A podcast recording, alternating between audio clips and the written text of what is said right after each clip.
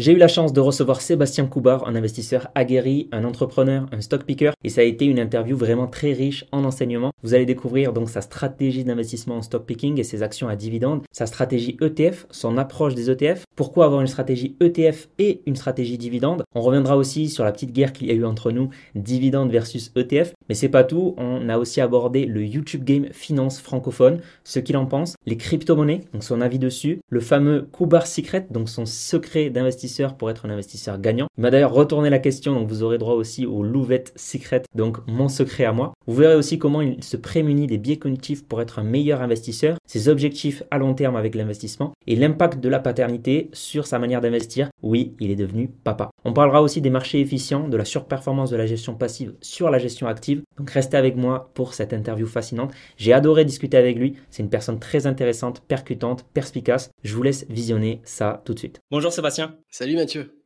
Ravi d'avoir sur cette chaîne. Comment vas-tu? Ah, Merci Très bien, de m'inviter. Top. J'avais une première question pour toi.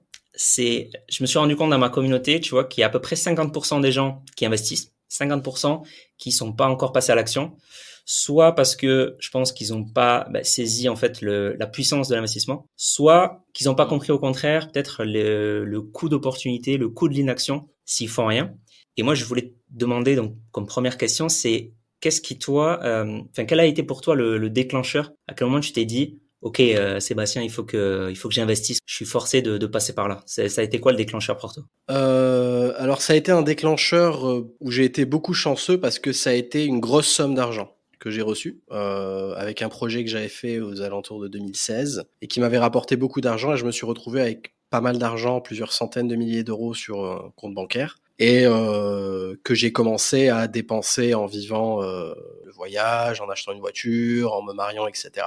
Puis euh, tu te rends compte que bah, ça, ça fond vite en fait. L'argent, c'est ça, ça prend beaucoup de temps à faire, mais ça, ça, ça met très, euh, ça met c'est très rapide à disparaître. Et donc, euh, j'ai, c'est à ce moment-là que j'ai pris conscience que, euh, ok, ça, euh, dans deux, trois ans, c'est terminé, et du coup, ça peut pas. Et j'avais pas envie de, hors de question pour moi, de retourner dans une case où je pars de zéro, où je dois tout refaire, etc. Donc, le déclencheur, on va dire, ça a été justement cette grosse somme d'argent que je voyais fondre et je me suis dit, non, c'est pas possible, il faut que je fasse quelque chose. Et c'est euh, en cherchant, en posant des questions, en rencontrant des gens, en ayant des contacts avec des membres de ma famille, etc., que euh, là, j'ai pris conscience que, ok, il fallait faire quelque chose qui s'appelle investir son argent. Et euh, ça a été, euh, ça a été la première fois, ça a été de l'achat immobilier. Ok, achat immobilier en premier. Ok. Pourtant, c'est, enfin, quand on regarde un peu tes vidéos, des fois, quand tu parles aussi d'immobilier, on se dit que mmh justement pour toi, c'est euh, c'est plutôt la bourse, le pilier d'investissement. L'immobilier, tu es un peu plus réticent parfois. Et finalement, tu as commencé par l'IMO, en fait. Euh, en fait, je suis réticent parce que j'ai commencé par l'IMO. Euh, et que c'était peut-être pas la meilleure chose à faire. Euh, étant donné que c'est pas l'investissement le plus facile à gérer, le plus le plus facile à, apprendre et sur lequel rentrer, parce que euh, dans l'IMO, on va, si je peux dire entre guillemets, il y a des secrets. Euh, c'est pas euh, j'ai de l'argent, j'achète n'importe quel appart et voilà, c'est fait. Il y a des entre guillemets des secrets pour savoir bien acheter, savoir bien négocier, euh, bien calculer ensuite la rentabilité qu'on peut avoir derrière, etc.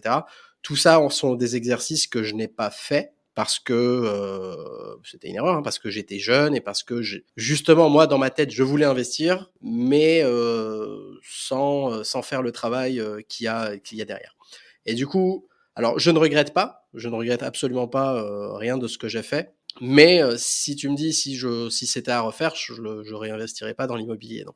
Et c'est justement grâce à cet investissement qui, bah, au final, est était un peu bancal, euh, m'a permis d'explorer les différents types d'investissements, etc. Et puis là, j'ai découvert la bourse. Et puis là, euh, et c'est là où je me suis dit ah non, en fait, la, bon, c'est pour ça que la bourse est devenue mon premier, euh, mon principal pilier euh, actuellement sur lequel je me repose pour construire justement cette richesse sur long terme, parce que euh, après avoir exploré, après avoir euh, fait, après avoir testé, etc., j'en suis arrivé à la conclusion que c'était la plus adaptée pour moi pour l'instant. Ok. Et du coup, justement, pourquoi la bourse? Pourquoi c'est c'est le la classe active la plus adaptée pour toi? Alors déjà, il y, y, a énormément de côtés. Bon, déjà il y a le côté flemmard. Ou c'est le fait que tu peux gérer ça sur ton canapé euh, où que tu sois dans le monde, tu vois. Euh, où que tu sois dans le monde, tu peux ouvrir un bilan comptable d'une boîte, tu peux un peu lire ce qui se passe, tu peux lire l'actualité, tu peux aller sur Google, tu peux voir ce qui se passe, les cours euh, des actions, enfin, t'achètes et tu vends un truc sur ton téléphone ou sur ton ordi où que tu sois dans le monde. Des choses qui, euh, pour l'immobilier traditionnel, sont euh, bah, sont pas sont pas faisables en fait. Sont faisables si tu passes par des prestataires bien sûr qui s'occupent de tout, etc. Mais on va dire que pour l'instant, si on va rester sur de la gestion euh, directe, l'immobilier, tu es obligé, bah, c'est ton temps, c'est un, un, boulot à temps plein où il faut t'occuper de tout, il faut tout suivre, il faut contacter, euh, faut voir l'agence, faut voir les locataires, faut rénover, faut, faut etc. etc. Faut enfin, il y a plein de choses à faire. Alors que dans la bourse, c'est pas qu'il y a moins de choses à faire, il y a tout autant d'analyses de, de, à faire, etc mais déjà du côté de la flemme et du côté de, ce qui est pratique, effectivement, la bourse pour moi remporte euh, la manche haut la main parce que tu peux gérer ça où que tu sois dans le monde et euh, tout seul, sans que tu aies des interlocuteurs qui te font, qui vont te faire chier ou qui vont te te causer du stress, etc. Donc là, de ce côté-là, pour moi, la, la, bourse, je préfère ça. Ensuite, je suis beaucoup plus passionné par le business que par de l'immobilier. C'est-à-dire que pour moi, euh, m'intéresser à, on va dire, allez, Apple, qui est là, on va prendre une boîte qui est euh, connue de tous. Ça, me passionne de m'intéresser au business d'Apple. Ça me passionne de, de, de, lire les bilans d'Apple, de, regarder les news d'Apple, de s'ils ont battu ou pas les estimations euh, des, analystes pour leur, leur, leur, euh, earnings ce, ce, trimestre, etc.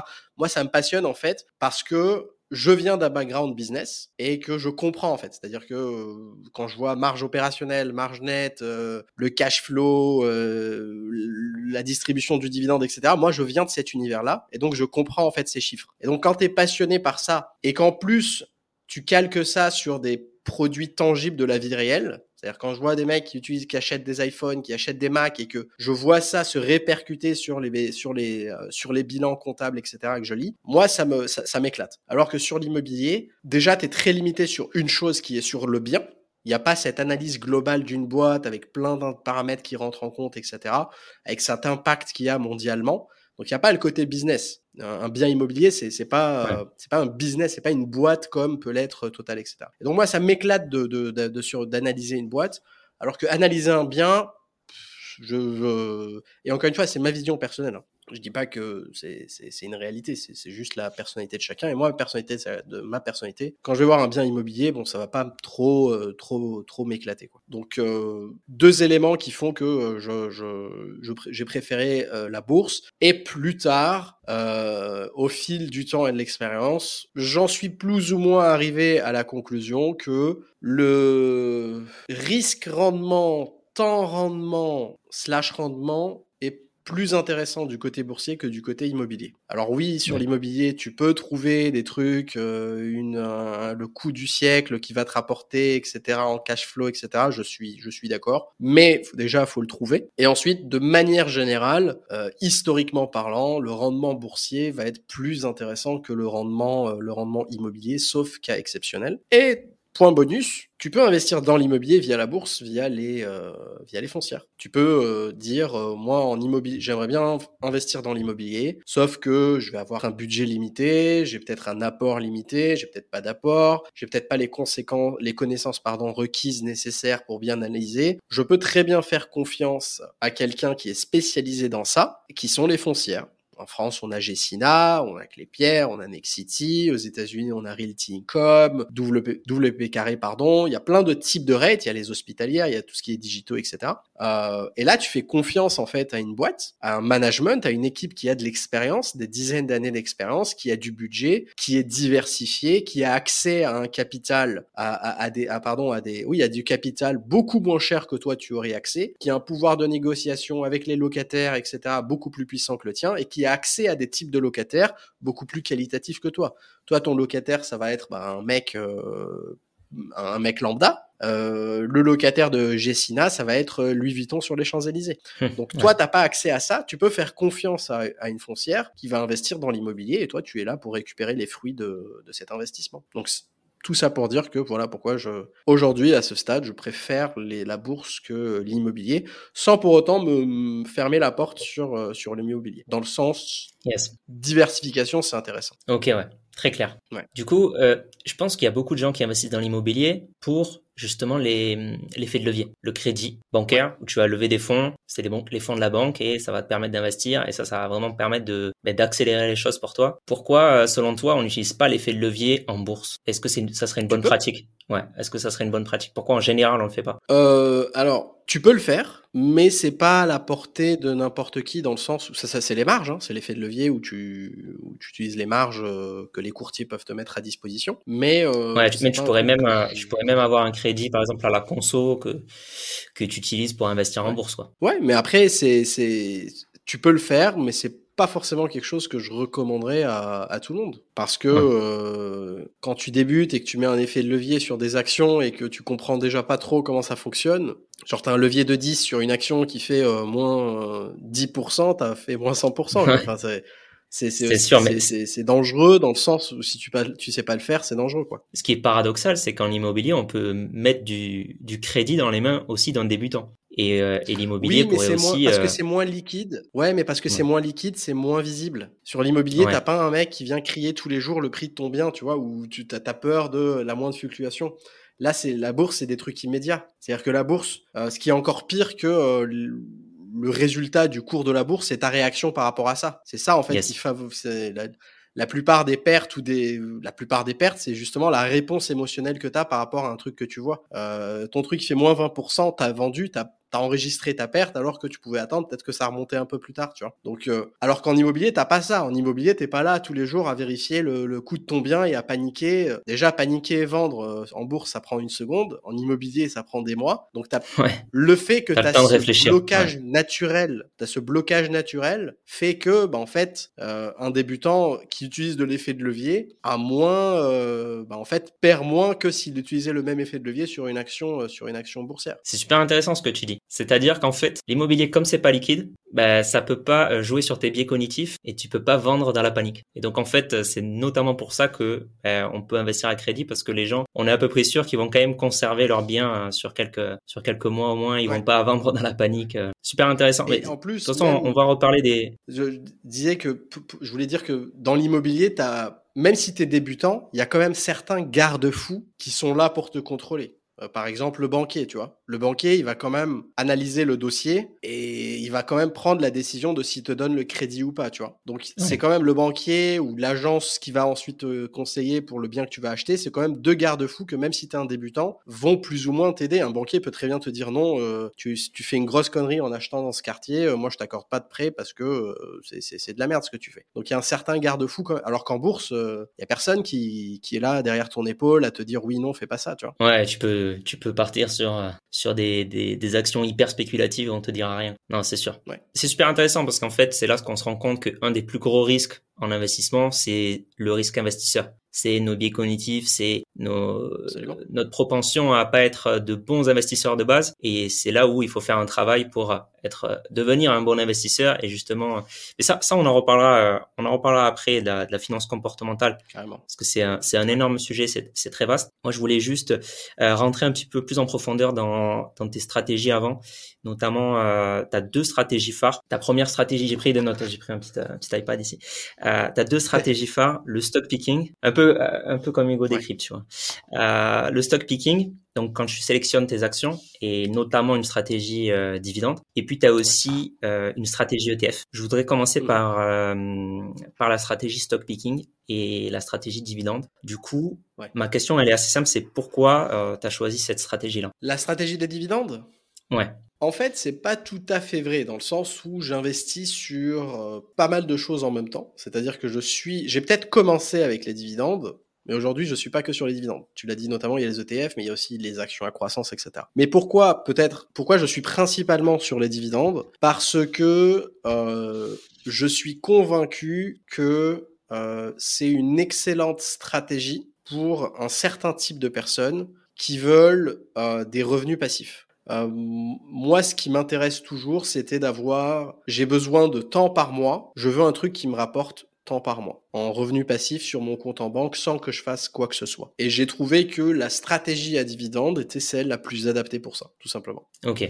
Donc c'est pas forcément une question de d'actions qui vont être euh, plus performantes que d'autres. C'est plus parce mmh. que ça, ça va répondre en fait à ton besoin c'est ça. Tout en étant, tout en étant plus sûr qu'une autre stratégie. C'est-à-dire que les actions à dividendes sont en général pas forcément. Alors même si historiquement tu peux trouver que les actions à dividendes sont en général les meilleures performeuses, par exemple du SP500, mais même au-delà de ça, c'était plus l'aspect revenu passif et stabilité. Dans le sens où la boîte qui te verse un dividende, c'est en général, je dis bien en général, une boîte avec un business assez stable, assez sûr, qui a fait ses preuves et qui, euh, en anglais, on va les appeler les blue chips. Quoi. Oui, en général, c'est quand même une stratégie euh, plus défensive. Ouais avec des entreprises plus matures. C'est pas du tout un objectif de. C'est pas du tout un objectif de. Je veux chercher l'alpha, je veux battre euh, tous les indices euh, imaginables. C'était pas ça. C'est pas ça du tout l'objectif de ma stratégie dividende. C'est plus un revenu récurrent, stable, en croissance pour que ça, ça, ça batte l'inflation tous les ans et, euh, et c'est très bien. Yes, je vois très bien. Du coup, il y a, y a, une question qui brûle les lèvres, je pense, de beaucoup de, de, de personnes qui, qui écoutent cette chaîne, parce que moi j'ai déjà fait pas mal de vidéos déjà sur euh, sur les dividendes, c'est qu'est-ce que tu penses euh, du fait que les dividendes soient neutres pour les investisseurs, voire même négatifs pour ceux qui sont fiscalisés, euh, par exemple pour des Français? Alors là, c'est un débat, c'est un, débat qui est en fait, je pense qu'il n'y a pas débat. Parce que je pense que l'angle de les, les dividendes, c'est bien ou c'est pas bien, est un mauvais angle. La question, c'est pas les dividendes, c'est bien ou c'est pas bien. Alors oui, effectivement, d'un point de vue comptable, c'est, ça va être neutre parce que il est euh, déduit du cours de l'action, mais c'est plus sur la philosophie de, de pourquoi l'entreprise verse un dividende. Et du coup, parce qu'elle verse un dividende, ça m'intéresse d'investir dans cette boîte. Ok. Une boîte qui verse un dividende, bon déjà, je te pose la question, pourquoi elle verse un pourquoi une boîte verse un dividende? Ah, C'est une question pour moi. Parce que euh, parce qu'elle pense que du coup, toi, tu vas être un meilleur investisseur avec son cash que elle-même. C'est une bonne, c'est une bonne, c'est une bonne réponse. C'est-à-dire qu'une boîte, elle a plusieurs options à faire avec son argent en fin d'année. Elle peut soit verser un dividende, soit le réinvestir dans son propre activité, soit racheter, euh, soit racheter ses actions. Euh, le rachat d'actions, en fonction de si elle juge que sa boîte, son, cours, il est surévalué ou sous-évalué, elle peut le faire ou pas le faire. Euh, réinvestir, c'est pas forcément quelque chose de, euh, de stratégiquement bien, parce que une boîte peut très bien euh, réinvestir son cash et que ça foire et du coup elle a mauvaisement utilisé son cash. Et d'ailleurs historiquement, la plupart des boîtes qui ont utilisé, qui ont décidé de ne pas verser de, dividendes et de réinvestir le cash, en général se plantent. On est biaisé par la dernière période, notre génération est biaisée à cause des technologies, des boîtes technologiques, les Facebook, les Google, les Amazon qui ne versent pas de dividendes mais qui ont su exceller dans la façon dont ils dépensaient leur, euh, leur argent. Mais quand tu regardes sur l'histoire de la bourse, les boîtes qui, euh, qui, euh, qui qui ne gardait pas et qui réinvestissait tout, euh, se planter. Et, et, donc, la meilleure décision était de verser un dividende. Les investisseurs décident de faire ce qu'ils veulent avec, euh, avec le cash. Et c'est une redistribution de bénéfices, tout simplement. Je préfère qu'une boîte va me verser un dividende et que c'est moi qui gère la façon dont je vais réinvestir, utiliser cet argent, même si, fiscal, même si je suis fiscalisé dessus, parce que je préfère gagner euh, allez, disons qu'une boîte verse 10 euros de dividendes, après, après impôt, je suis à 7 euros, donc je préfère gagner 7 euros, que faire confiance, une confiance aveugle à la boîte qui va se planter et au final, je vais, je vais, euh, son cours de son cours de bourse va se planter et du coup, j'aurais perdu en fait de l'argent. J'aurais fait une moins-value. Ouais. Donc la question pour moi, c'est est-ce que je préfère 7 euros après impôt ou une moins-value? Hmm. La question est vite répondue. Ça peut être neutre. Ça peut être neutre. Ça peut être fiscalement désavantageux. Mais au moins, je suis sûr d'avoir gagné quelque chose. Yes. Est-ce que tu préfères être sûr d'avoir gagné 70% de quelque chose ou prendre le risque de gagner 100% ou perdre? C'est la question de, euh, du risque de chacun, la version au risque de chacun. Très clair, très clair. Tout à fait, euh, je suis tout à fait aligné avec ça. D'ailleurs, euh, c'est un des, des facteurs du modèle de Gen Pharma et de French qui dit que historiquement, et lui, il a, il a, il a, il a testé sur tout un tas de, de données. Les entreprises qui investissent le plus sont sous-performent par, par rapport aux entreprises qui investissent le moins, euh, qui réinvestissent le moins. Et justement, moi, ça, ça il y a une question qui, qui me vient là, du coup, c'est, tu disais aussi que tu avais une stratégie euh, growth, donc de, de croissance. Ouais. Euh, donc là, ça va être plutôt justement des entreprises qui investissent beaucoup et qui versent pas de cash flow à, leur, à leurs actionnaires sous forme de, de, de, rachat d'actions ou de dividendes. Du coup, pourquoi aussi avoir une, une stratégie euh, growth? Euh, Parce que euh, en bourse, en général, quand on parle, on parle en généralité. Voilà. comme tu l'as dit, en général, les boîtes growth euh, sous-performent. En général, les boîtes qui versent des dividendes surperforment. En général, la, version la, la, gestion passive bat la gestion active. Mais le en général, ça veut dire quoi? Ça veut dire que la plupart, mais ça veut dire que pas tous. Ça veut dire qu'il y a certaines choses où, bah non, tu peux tirer une épingle du jeu. Des mecs qui battent le marché, ça existe. C'est pas tout le monde, personne ne bat jamais le marché. C'est chaque année, il y a quelques personnes qui arrivent à battre le marché. Donc ça, c'est le problème de quand on dit en général. Donc le, portefeuille à croissance, donc moi, ma stratégie de croissance, c'est justement sur une petite partie de mon patrimoine, c'est plus une, façon de c'est pas du jeu, mais c'est plus, voilà, je suis prêt à sacrifier quelques euros pour voir si j'arrive à battre le marché, pour voir si j'arrive à, à, tirer des performances intéressantes. Et du coup, j'essaye de rechercher des entreprises à croissance euh, qui, je pense, euh, sont sur une bonne trajectoire. Ok, ok, ok, très clair. Tu essayes de dénicher des, petites pépites. Et euh, est-ce est que c'est c'est une bonne question? Je sais pas, mais est-ce que tu est-ce que as su regarder si tu avais réussi à battre le marché? Ou est-ce que c'est trop court, trop court terme encore? Sur, les, sur la croissance? Sur le portefeuille à croissance? Ouais, sur la portefeuille à croissance. Euh, sur le portefeuille à croissance, euh, évidemment que non, parce que euh, alors j'ai commencé ça il y a à peu près un an et quelques, et donc 2022 a été catastrophique. Donc 2022 a été catastrophique pour la bourse en général. Donc le SP500 avait fini à moins 20% et les actions croissance c'était du moins 50, moins 60%. Donc l'année 2022 a été catastrophique. Donc ça a été lancé au mauvais moment. Donc là, évidemment, qu'il est absolument hors de question de parler de, de, de, de, performance, ni même de, battre le marché. Par contre, c'est toujours dans une optique long terme. C'est-à-dire que moi, je suis pas en train de faire du trading. Euh, J'investis dans des boîtes qui, je pense, auront un impact dans plusieurs années. Et c'est là où je pourrais, euh, voir si, euh, si euh, c'est intéressant ou pas. Ok. Moi, je trouve que tu es vraiment.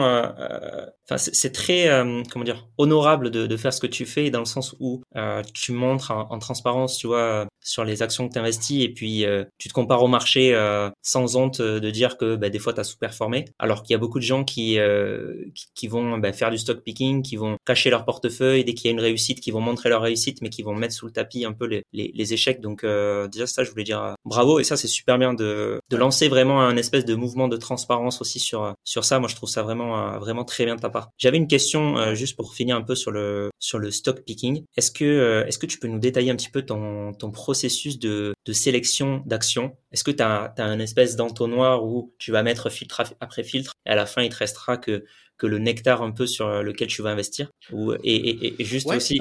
Vas-y, vas-y. Non, vas-y, continue. je voulais dire du coup, et après ça, est-ce que ces filtres-là, en fait, c'est toi qui les as décidés ou est-ce que tu t'es inspiré d'études ou de backtest ou voilà d'où ça vient tout ça? Ouais. Euh, alors, pour les dividendes, c'est relativement simple. Euh, quand tu essaies de tabler une stratégie de dividendes, ce qui va t'intéresser le plus, ça va être la santé, ça va être la santé financière de la boîte. Et bien évidemment l'historique du dividende. Euh, donc, si tu veux commencer par l'historique, c'est voir depuis combien de temps la boîte verse un dividende, en partant du principe que plus la boîte le verse depuis longtemps, plus euh, c'est censé continuer. Tu regardes ensuite euh, la, croissance de ce dividende. Est-ce que ce dividende, ok, ça fait longtemps qu'elle verse, mais est-ce qu'elle le coupe de temps en temps? Est-ce qu'elle le reste stable? Est-ce qu'elle l'augmente aussi? Donc moi aussi, ce qui va m'intéresser, c'est de voir un critère de, croissance du dividende. Euh, je cherche un truc avec des rendements. En fait, j'essaie d'avoir soit un haut rendement pas trop élevé non plus, mais un haut rendement, moi quand je parle de haut rendement, c'est aux alentours des 4 à 5%, avec peu de croissance, qui va croître de 1 à 2% par an. Soit je vais aller regarder sur des boîtes qui versent un petit rendement, mais qui et, euh, et elle le croissent très fortement sur euh, au fil des ans. Ok. C'est-à-dire qu'on va voir Total, par exemple. Total, bon, je sais pas trop le rendement total, mais on va dire que le, rendement total est de 6% aujourd'hui ou 5%. Son, sa croissance du dividende, il augmente de 1% par an. Alors que quand tu vas voir une boîte comme, euh, j'en sais rien, moi, euh, Microsoft, qui a un rendement de 0, quelque chose pour cent, mais le, le, le dividende est, est augmenté de 10% par an, par exemple.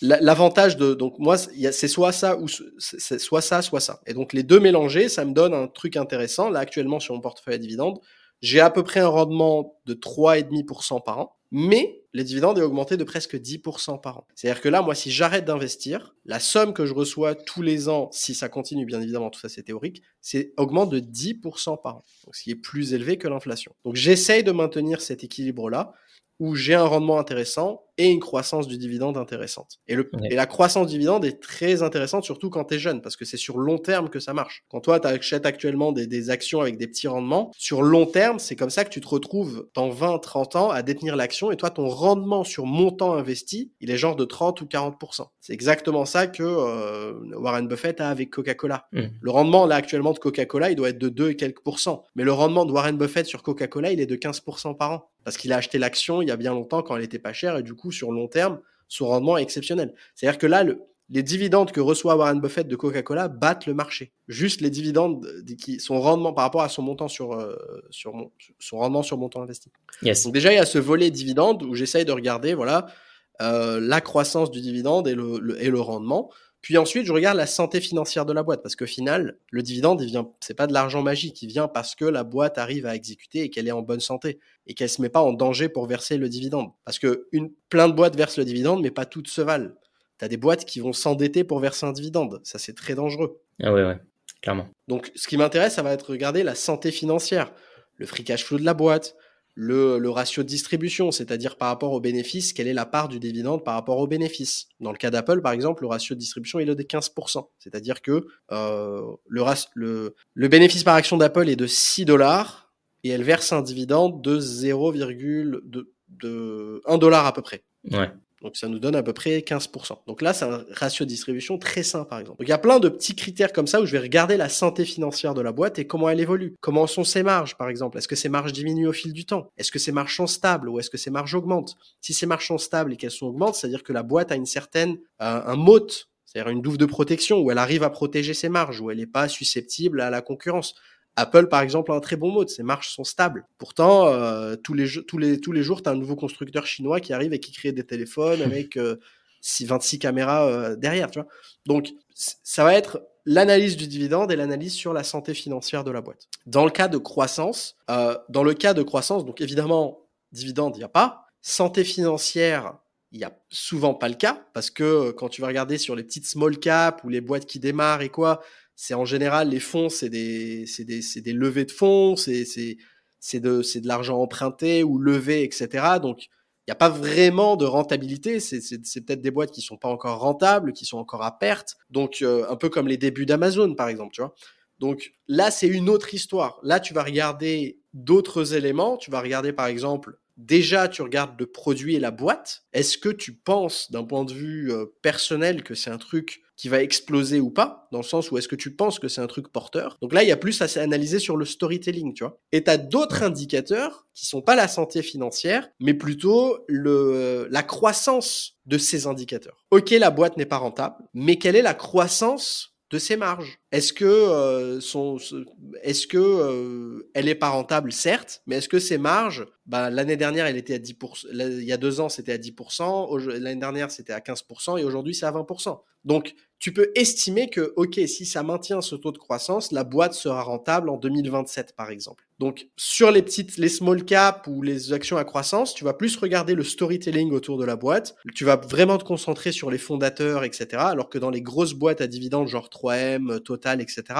tu t'en fous un peu de qui est le PDG, tu vois. Alors que mmh. les, les small cap et les petites boîtes, ce qui porte le projet, c'est vraiment le PDG, tu vois. C'est vraiment euh, qui est le mec derrière. Est-ce qu'il a déjà fondé quelque chose avant Quel est son background Est-ce qu'il est en mesure de porter ce, projet-là C'est plus des éléments qualitatifs plus que quantitatifs. Et sur le quantitatif, tu vas plus regarder pas les éléments de santé financière, étant donné que c'est très rare que ça soit une bonne santé, on va dire. C'est plus des éléments de croissance. Comment les choses évoluent Est-ce que les choses s'améliorent Ok.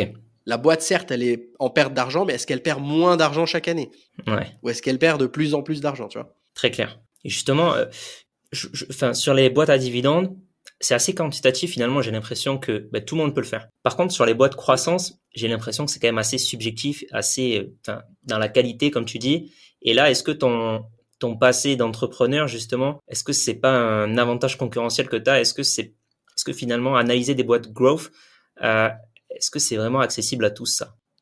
Euh, Non. Ouais. Ça, te sert ton passé d'entrepreneur pour analyser ces boîtes? Oui, probablement, sûrement, sûrement. Mais euh, effectivement, c'est pas une...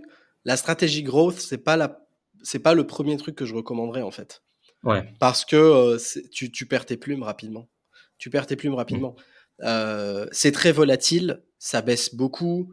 Euh, si tu débutes, euh, t'es rempli de biais, t'es rempli de panique, euh, etc. Donc tu vas, tu vas pas du tout, euh, tu vas pas du tout t'en sortir, tu vas pas du tout t'en sortir, t'en sortir, pardon. Ok, ok. C'est pour ça que moi, je publiquement, je parle beaucoup du, du, du, de mon portefeuille à dividendes parce que c'est vraiment lui avec lequel je suis serein que publiquement mon image est rattachée à ce portefeuille et j'ai pas fait de la merde avec l'argent des gens. Tu vois ce que je veux dire? Ouais, okay. euh, je, préfère être attaché à un truc voilà où, les gens qui vont s'inspirer de moi, ils vont s'inspirer d'un truc euh, clair qui, qui, qui, qui est pas censé faire perdre de l'argent, qui est censé être stable, etc. Plutôt qu'avoir mon image rattachée à, de la crypto ou du truc où euh, dès que ça baisse, je dois aller, je dois aller me cacher parce que euh, tout le monde me dit ouais Seb, pourquoi ça baisse Tu vois ce que je veux dire? Ouais. Ok, ok. Ouais, ou comme des certains youtubeurs américains après la chute d'FTX qui ont dû carrément euh, fermer leur leur chaîne. Ouais. Ok, très clair. Du coup, je euh, je voudrais bien parler un peu de, de ta stratégie aussi euh, ETF. Est-ce que tu peux nous dire pourquoi aussi tu as une stratégie ETF finalement à quoi à quoi elle te sert et pourquoi tu as une stratégie ETF et aussi une stratégie stock picking? Alors, euh, donc effectivement, je ne suis pas anti euh, anti ETF. je, je, je suis pro tout en fait. Je suis pas anti quelque chose, je suis pro tout. Euh, c'est pour ça que les dividendes, les croissances et effectivement les ETF qui sont une partie de, de mon investissement depuis, euh, depuis quasiment en même temps que les dividendes, à peu près, juste après les dividendes. Ça, ça représente euh, combien de pourcentage à peu près juste? Les, les deux? Enfin, combien de pourcentage en ETF, combien en, en stock picking? le stock picking avec les actions à croissance, c'est autour des 60, 70K. Les ETF, c'est 15K. Ok, ouais. En, du coup, ouais, ça fait 80-20, quoi, en pourcentage, à peu près. Ouais, ouais. Ok. Euh, alors, les ETF, il y a plusieurs, plusieurs, euh, plusieurs intérêts pour moi. Alors, déjà, d'un point de vue personnel et professionnel, ça m'intéresse d'avoir un pied dedans pour que derrière je puisse m'auto backtester et, enfin auto euh, comparer mmh. mes stratégies. Moi, je, je, je, préfère avoir des ETF pour les comparer avec mes autres portefeuilles actifs pour pouvoir me dire voilà j'ai battu euh, en toute confiance je peux dire que j'ai battu euh, la gestion active a battu la gestion passive ou cette année la gestion passive a battu euh, ma gestion ma gestion active donc déjà il y a ce volet où ça m'intéresse d'avoir un pied dedans pour que sereinement je puisse en parler en, en connaissance de cause et ensuite parce que la stratégie dividende va plus être une stratégie qui m'est personnellement dédiée, alors que la stratégie ETF, c'est plus pour un patrimoine global au nom de ma famille. Ok. C'est-à-dire que les dividendes, ça va plus être vraiment pour moi, pour ma retraite à moi, euh, ou avant la retraite. Alors que les ETF, c'est plus quelque chose que je vais laisser grossir, grossir, grossir, grossir, grossir, et potentiellement le léguer, tu vois. Ok. Comme okay, c'est okay. que des capitalisants, ça tourne tout seul. Ouais, ok. Très clair. Et euh, est-ce que finalement, est-ce que du coup tu tu disais t'es pas t'es, t'es pro tout, t'es aussi donc pro ETF. Quelqu'un qui débute, tu lui dirais de faire quoi? De faire un mix ETF, stratégie à dividende, de ou sinon de de mieux se connaître et de mieux savoir ce qu'il veut euh, exactement. C'est ça? En fait, moi, je, j'aime pas du tout le le, le, le, le la recommandation qu'on aurait sur les, les débutants de leur dire euh, ouais fais ça parce que euh, c'est plus facile ou fais ça parce que sur long terme ça rapporte plus ou fais ça parce que X raison. Euh, je considère que donner ce conseil là c'est juste retarder une mauvaise nouvelle pour plus tard. Dans le sens où l'homme par nature est curieux. Tu lui dis de faire un truc, il va le faire, mais à un moment il va voir d'autres trucs, il va il va entendre d'autres trucs, il va vouloir tester. Pourquoi prendre le risque de tester plus tard et que ça coûte et, ça, et que ça coûte cher dès le début Écoute, teste, mets 50 euros là, mets 50 euros là, mets 50 euros là, vois comment ça se passe, vois ce qui te plaît le plus, et comme ça, tu pourras au moins, euh, tu partiras sur de bonnes bases dès le début, tu vois. Tu feras ouais. ton erreur sur 50 euros plutôt que tu fasses ton erreur euh, sur plusieurs dizaines de milliers d'euros après, après plusieurs, avoir, avoir perdu, pardon, plusieurs années. Tu vois ce que je veux dire? Ouais, très clair. Donc oui, je suis pro qui teste tout dès le début sur des petits montants et qui voit, parce qu'au final, c'est une question aussi d'adéquation de personnalité.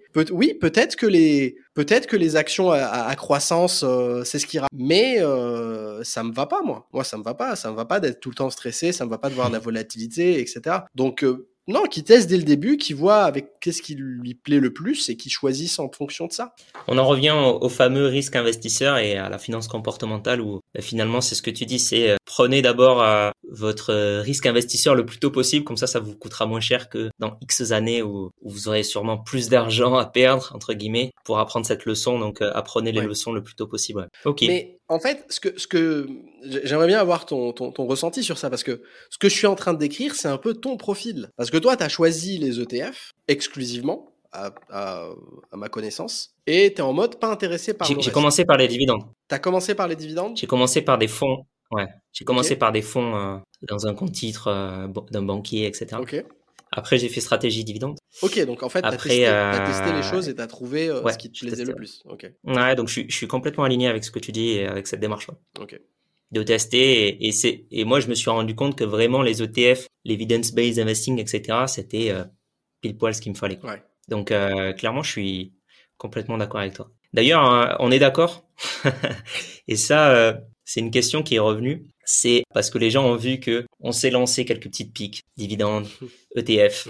Les gens se demandaient vraiment si on s'entendait bien, si on s'aimait bien, si c'était une vraie guerre ou euh, si c'était juste une guéguerre où on se taquinait mais finalement on s'aimait bien. C'est quoi la vérité, Seb? La vraie vérité ou la fausse vérité? La vraie vérité. La vraie vérité, je pense que c'était une guerre totale. ok, c'était une guerre totale. Non, je taquine encore. Qui est terminée? Elle n'a jamais, ah. elle n'a jamais commencé. Elle n'a jamais commencé. C'était une petite, euh, c'était une petite guéguerre euh, taquinière où je pense que toi et moi, on savait dans le fond que je, pense qu'on est d'accord pour dire qu'il n'y a pas de bonne ou mauvaise stratégie. C'est plus un truc adapté à chacun. Ouais, non, non, clairement. Donc à partir de là, je pense qu'il n'y a, pas de guerre sur ça. Si on est d'accord sur ça, ça veut dire qu'il n'y a pas de guerre. Clairement, je pense que d'ailleurs, on est d'accord sur beaucoup, beaucoup de choses. Que ce soit euh, le long terme, on est d'accord que le, court terme, c'est pas forcément la, bonne chose à faire. On est, on est d'accord sur beaucoup de pans de l'investissement. Et si c'est juste euh, une, un désaccord sur euh, dividende ou plutôt ETF capitalisant, bon, c'est que philosophiquement, en investissement, on est quand même ultra, ultra d'accord. Ouais, je suis d'accord. Ok, très bien. on a terminé alors sur ce, sur ce sujet de la guerre, c'est fini alors. On a, clos, c'est fini. clôturé le débat. Après, avec plaisir hein, de prendre des petites piques. Euh, moi, ça me, ça m'intéresse toujours de remettre en question, tu vois, des, mm. mes, mes, croyances. Hein. Ok. Euh, je voulais qu'on parle maintenant du, tu voulais rajouter quelque chose sur, sur ces sujets? Euh, Non, mais je voulais juste dire que même dans les ETF, tu as des dividendes de toute façon. Le, enfin, le, l'ETF, c'est pas, euh, c'est pas un truc ah bah anti-dividende, c'est juste euh, la façon de gérer les investissements, les ETF. Les ETF sont remplis de dividendes. C'est juste euh, comment tu gères. Est-ce que, est-ce que c'est toi qui t'en occupes ou est-ce que c'est, tu suis un indice au jour le jour, quoi. Mais ça, non, ça, ça, ça non, c'est pas un truc anti-dividende. Exactement. On short pas les, les dividendes, enfin les actions à dividendes pour investir que dans celles qui, qui, ne, qui, ne, qui ne versent pas de dividendes. C'est pas du tout ça. Ouais. C'est, on investit justement dans tout, et notamment dans les actions à dividendes, clairement. Donc c'est que quelque part, on, on les aime bien aussi, les actions à dividendes. Ah on les a dans notre portefeuille. Je voulais qu'on parle maintenant des, des marchés efficients. Donc j'imagine que tu as déjà entendu parler de l'efficience des marchés. notamment du coup avec les travaux de, de Jeanne Fama. Mm-hmm. Donc c'est une théorie qui est imparfaite, certes. Il y a des fois des anomalies qui montrent que ben, c'est pas totalement vrai. Mais c'est une théorie qui modélise bien euh, et qui modélise au mieux pour l'instant la réalité en bourse. Mm. C'est-à-dire que les prix des actions intègrent déjà toute l'information disponible et c'est très, c'est très difficile en fait d'arriver et de se dire, ben moi j'ai une information que les autres investisseurs n'ont pas et je vais pouvoir euh, en tirer profit sur les marchés. Autrement dit, c'est très difficile de se dire, ben moi je sais que Apple va surperformer, donc j'investis dessus. Et euh, tout en se disant, ben, les autres investisseurs n'ont pas vu ça encore. Je suis le seul à l'avoir vu. Sauf si tu es un insider. Euh, et c'est notamment, voilà, sauf si, es un, sauf si tu fais un délit d'initié. Mais ça, c'est strictement euh, interdit, c'est du pénal. Et du coup, c'est notamment pour ça que on voit la, la gestion passive sur le long terme qui bat la gestion active. Qu'est-ce que tu penses, toi, de, de ce modèle, de cette théorie? Et qu'est-ce que tu penses aussi de la surperformance de la gestion passive sur, euh, sur la gestion active? Euh, Ok. Alors, sur la dernière question, sur la surperformance de la gestion passive par rapport à la gestion active, euh, effectivement, la gestion passive bat la gestion active. Quand tu regardes les, les quand tu compares les performances entre les ETF, on va dire, versus euh, les fonds qui managent l'argent des clients style Berkshire Hathaway, etc. Euh, globalement, tu es sur de la surperformance par rapport au passif. Mais je pense et je trouve qu'il y a une certaine mauvaise foi des pros passifs sur les résultats euh, des performances. Je m'explique. Pourquoi l'actif ne bat pas le passif? Parce que les intérêts des fonds ne sont pas les mêmes. Un gestionnaire actif va perdre énormément de, de, performance à faire euh, du trading juste pour justifier euh, ses frais en fait et qui va perdre de l'argent. C'est-à-dire, si tu prends un fonds comme ARC, est-ce que tu connais les ARC euh, de Cathy ouais. Ouais, le fonds croissance justement. en 2021 et qui s'est complètement mm. et qui s'est complètement craché. Au-delà de ça s'est craché parce que euh, les actions sont, sont, sont, on est dans un secteur qui s'est qui, qui a très mal tourné en 2022, mais il y a eu beaucoup de transactions, il y a beaucoup de transactions pour justifier de leur activité qui sont actifs et c'est justement ça qui fait perdre de l'argent et qui coûte de la performance. C'est-à-dire que c'est de l'actif, c'est de la suractivité. Ouais. En fait, le, c'est du trading, c'est du trading suractif pour justifier, euh, pour justifier de l'activité. Euh, parce qu'au final, euh, leur gain en fait, il n'est pas sur les performances des actions, ils sont sur les frais qui tirent. Euh, ils sont sur les frais qui tirent sur le l'AUM, l'asset under management, le fonds sous les, les actifs, euh, les actifs sous gestion. Donc en fait, un fonds n'a pas les mêmes intérêts que ses clients. L'intérêt de son client, c'est de de garder, c'est de de gagner, d'avoir du retour sur investissement. L'intérêt d'un fonds, c'est pas nécessairement de faire ça. L'intérêt d'un fonds gagne de l'argent que, que les actions qu'il détiennent euh, augmentent ou euh, augmentent ou baissent. Et donc lui, ce qui va l'intéresser, c'est pas que ça, les actions qu'il détiennent explosent. Ce qui va l'intéresser, c'est de faire le maximum de frais, euh, de d'engranger le maximum de frais possible. Et donc les intérêts déjà sont pas alignés. Et donc à partir du moment où les intérêts ne sont pas alignés ou pas du tout alignés, c'est plus trop, euh, c'est plus trop pertinent en fait de, de, les, de les considérer pour comparer par rapport à la gestion passive. Ouais, je, je, vois ce que tu veux dire, mais par contre, euh, les intérêts sont quand même alignés parce que le fonds gagne plus d'argent s'il y a plus de performance, puisque l'asset under management va augmenter, vu que ça va, s'il a de la performance, ça va augmenter euh, le capital sous gestion. Oui. finalement, on peut dire quand même que les, si le fonds sous-performe, euh, il va être ultra, ultra rentable le fonds. Et surtout, si le fonds surperforme, il va attirer de plus en plus d'investisseurs. Surperforme, ouais. Si le fonds surperforme, il va, il va, l'AUM va augmenter. En attirant plus d'argent, en attirant plus d'investisseurs, mais aussi en faisant que ben, le capital sous gestion euh, augmente. Ouais, je, je, je suis d'accord avec, je suis d'accord avec ça. Mais euh, je, je, maintiens que les critères de comparaison sont pas les mêmes. Je maintiens que les critères de comparaison sont pas les mêmes. Ouais. Le, le, un fonds passif, son, son job, c'est de répliquer un indice. Il essaye de rien faire globalement. Il essaye de rien faire d'autre. Alors qu'un fonds actif, son job, ça va pas être de, de, de, de répliquer un indice. Ça va être d'appliquer une certaine stratégie qui s'est fixée et qu'il a, et qu'il a convaincu les clients de, de, de suivre. Donc, mmh.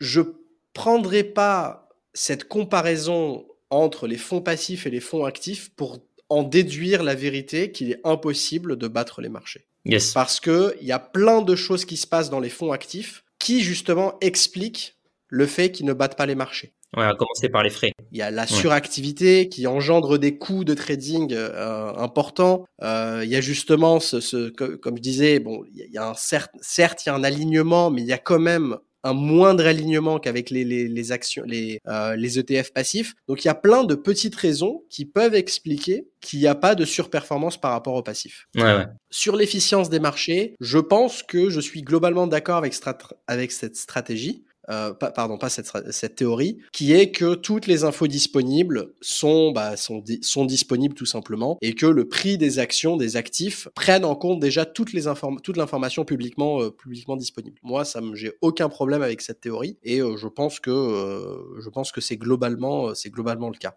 par contre, en quoi ça empêche de battre le marché? Ça empêche de battre le marché si tu penses avoir une information que les autres n'ont pas, tu vois. Et si tu bats le marché autrement. Marché, un marché, c'est une moyenne, on est d'accord. Ouais. Un marché, c'est une moyenne. C'est une, il y, a de tout dans, dans, dans, un marché. Mais du coup, peu importe en fait l'efficience des marchés. Si toi, tu arrives à investir dans le top action au-dessus de la moyenne, bah, ta moyenne, elle sera au-dessus.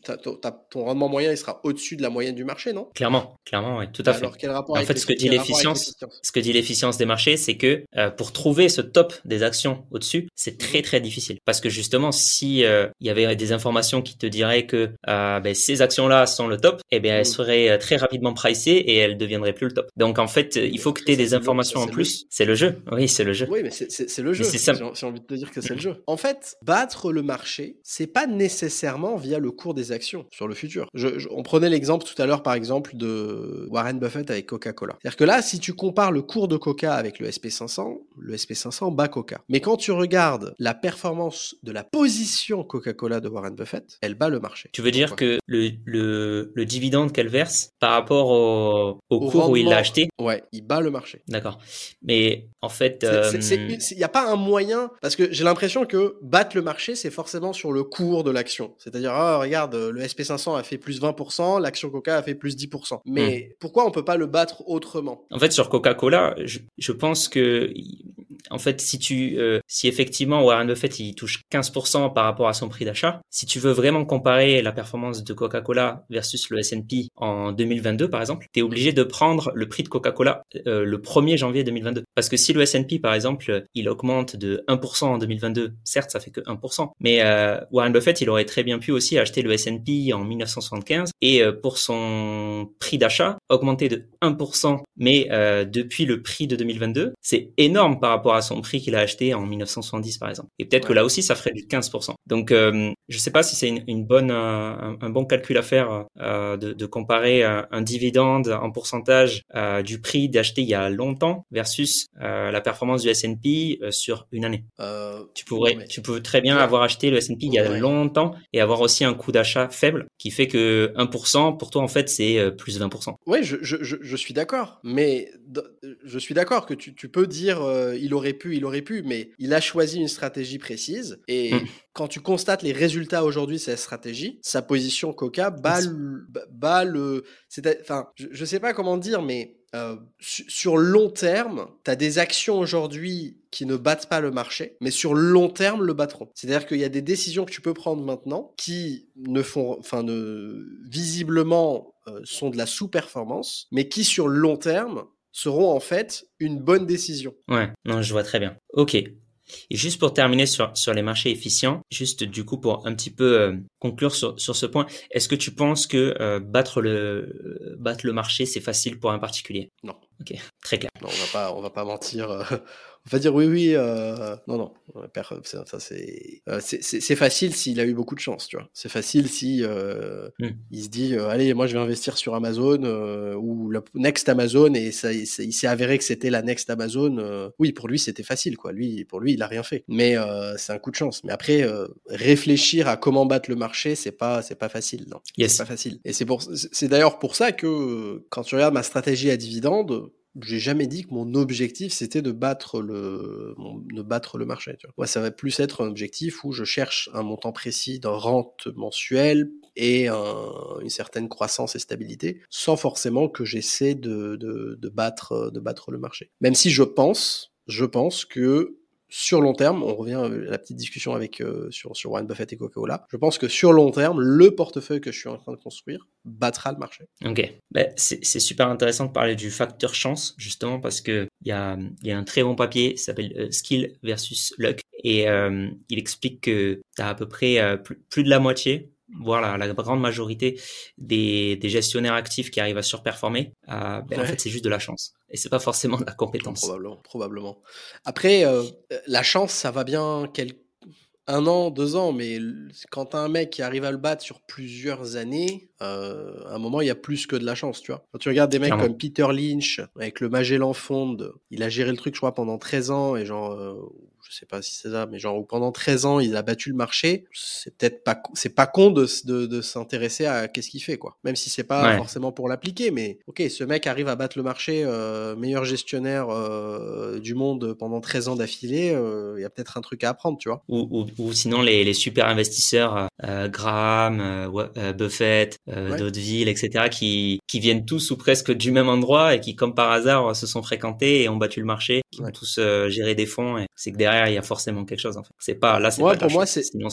Euh... après, je je sais pas si tu es d'accord, mais c'est pas parce qu'on a une stratégie que ça nous ça nous empêche de nous renseigner sur les autres trucs en fait. C'est-à-dire que c'est mmh. pas parce que toi tu investis que dans des ETF que ça t'intéresse pas de voir pourquoi la stratégie value, l'investissement dans la valeur, c'est bien. Euh, tu, enfin, Graham, etc. C'est pas des mecs à ETF, hein, c'était des mecs à value, tu vois. Bah, Buffett, c'est un mec à value. Donc euh, ça peut être intéressant de, de voir, ok, pourquoi ce mec arrive à faire un truc, tu vois. À, même si c'est pas pour l'appliquer derrière, mais pour avoir l'information, tu vois, parce que même derrière, parce que tu as forcément un ETF qui va s'inspirer de cette stratégie. Genre, tu vois, si tu t'intéresses à la value, tu as des ETF value, tu as des les ETF mmh. factoriels, par exemple. Donc, ça peut être intéressant de, de te renseigner même sur les, les stratégies stock, picking qui marchent, parce que tu peux les avoir en ETF aussi. Et je crois que ah, les ETF value, je sais pas, mais je crois que, enfin, je, la dernière fois que j'avais vu ça, c'était que les ETF factoriels, c'était plutôt pas mal. Ouais, ouais, ouais. Par rapport aux ETF. Smart Beta, moi, c'est, euh, j'ai notamment du Smart Beta, ouais, des, des ETF euh, factoriels dans dans mon portefeuille. Ouais. Hmm. Non, non, clairement, euh, tu, peux trouver des, des stratégies. Euh, tu t'intéresses à la value, euh, clairement, tu peux trouver un ETF qui fait la même chose. Après, faut bien, faut bien vérifier que l'indice fasse bien les, les bons critères qui sont appuyés par, par des études ou quoi. Mais parce que des fois, tu as hmm. un peu du bullshit aussi, un peu, un peu comme partout, tu vois, comme ETF ISG, ISR pardon, ESG, as aussi du bullshit. Enfin, faut juste faire attention à ça, mais sinon, clairement, ça peut être une strat. Ok, bon, ben très bien pour pour les marchés efficients. Tu parlais justement de de tes objectifs. Toi, on a on, comprend que tes objectifs, c'est plus euh, un revenu mensuel, par exemple. Est-ce que tu as défini des, objectifs précis sur euh, le long terme que tu aimerais atteindre grâce à l'investissement? Euh, Oui, en termes de revenus, mon objectif premier palier, c'est les 2000 euros par mois net de dividendes. Et pour les ETF, ça va être un patrimoine d'un million d'euros. Ok. Donc c'est deux stratégies différentes. C'est-à-dire que pour moi, les ETF, mon objectif, c'est premier palier, c'est 1 million. Et les dividendes, premier palier, c'est 2000, 2000 euh, euros euh, net par mois. Parce que 2000 euros net par mois, je pense que c'est un, un, un seuil symbolique de euh, ce qu'il te faut pour vivre décemment. Un peu partout dans le monde. Ouais, ouais, clairement. A priori, 2000 euros, 2000 euros par mois en France, a priori, c'est décemment. Voilà, j'ai dit, c'est pas, c'est pas, t'es pas très riche à 2000 euros. Hein, c'est pas non plus, tu fais pas le fou à 2000 euros mais tu crèves pas la dalle à 2 millions. Donc c'est globalement, premier palier, ça va être voilà une rente nette pour vivre décemment en France. Et plus ou moins partout dans le monde. Parce qu'avec 2000 euros en Thaïlande, c'est encore autre chose. 2000 euros mmh. euh, en Espagne, c'est voilà. Donc c'est plus ou moins un peu une moyenne euh, pour être décent. Euh, décent. Mais c'est un premier palier, tu vois, en fonction de quand je l'atteins. Si, si je l'atteins avant la retraite et que je peux encore, j'ai encore du cash à réinvestir, bah je, je passe à un second palier, tu vois. Ok, ouais. Tu penses que tu penses que tu vas atteindre ces paliers euh, vers quel âge? Les 2000 Ouais. Si je maintiens mon taux de d'investissement actuel, c'est aux alentours des 40 euh, euh, entre 40 et 45 ans. OK. Si je maintiens mon taux actuel. Et le million en en ETF L'ETF, je pense que ça pourrait être pour la retraite. Ok. Parce qu'au final, 2000 euros par mois, c'est c'est enfin 4 000 par an. Euh, 24 000, ça veut dire à peu près 30 000 euros euh, avant fiscalisation. 30 000 euros. Ok. Euh, 30 000 euros par an, c'est à peu près, euh, c'est avec un rendement de, avec le rendement sur investi, ouais, avec un rendement à peu près de 6%, c'est 600 000 euros quand même. Ouais. Ok. Après, ça peut aller plus vite. Euh, Après, ça peut aller plus vite. On peut avoir un business qui marche bien, qui explose, qui nous donne accès à du cash euh, en une belle quantité. Et, là, ça peut être sympa. Bon, on te le souhaite en tout cas. Merci. Est-ce que je peux te retourner la question, tiens?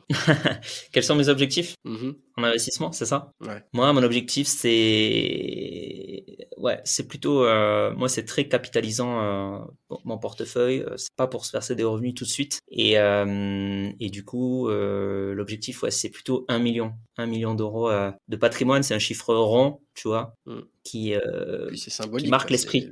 Donc ouais, c'est assez symbolique. Voilà, c'est ça. Donc, euh, donc ouais, c'est ça l'objectif. Mais genre, c'est un objectif premier palier ou c'est l'objectif de la vie Ça y est, à la retraite, j'ai un million, quoi? je j'aime pas trop avoir trop d'objectifs long terme, voire trop d'objectifs en règle générale parce que finalement, euh, soit tu les atteins pas et t'es déçu, soit tu les atteins et tu dis il me faut un nouveau, tu vois. Donc euh, moi j'aime bien voilà me contenter de, de ce que j'ai déjà, c'est déjà super. Mais euh, il est vrai que je me suis quand même mis dans ma tête un million, tu vois. Après on verra. A priori c'est oui, c'est si j'y arrive assez vite, il y aura forcément peut-être un, autre palier ensuite. C'est patrimoine global ou c'est vraiment juste le truc ETF quoi? Parce que j'avais.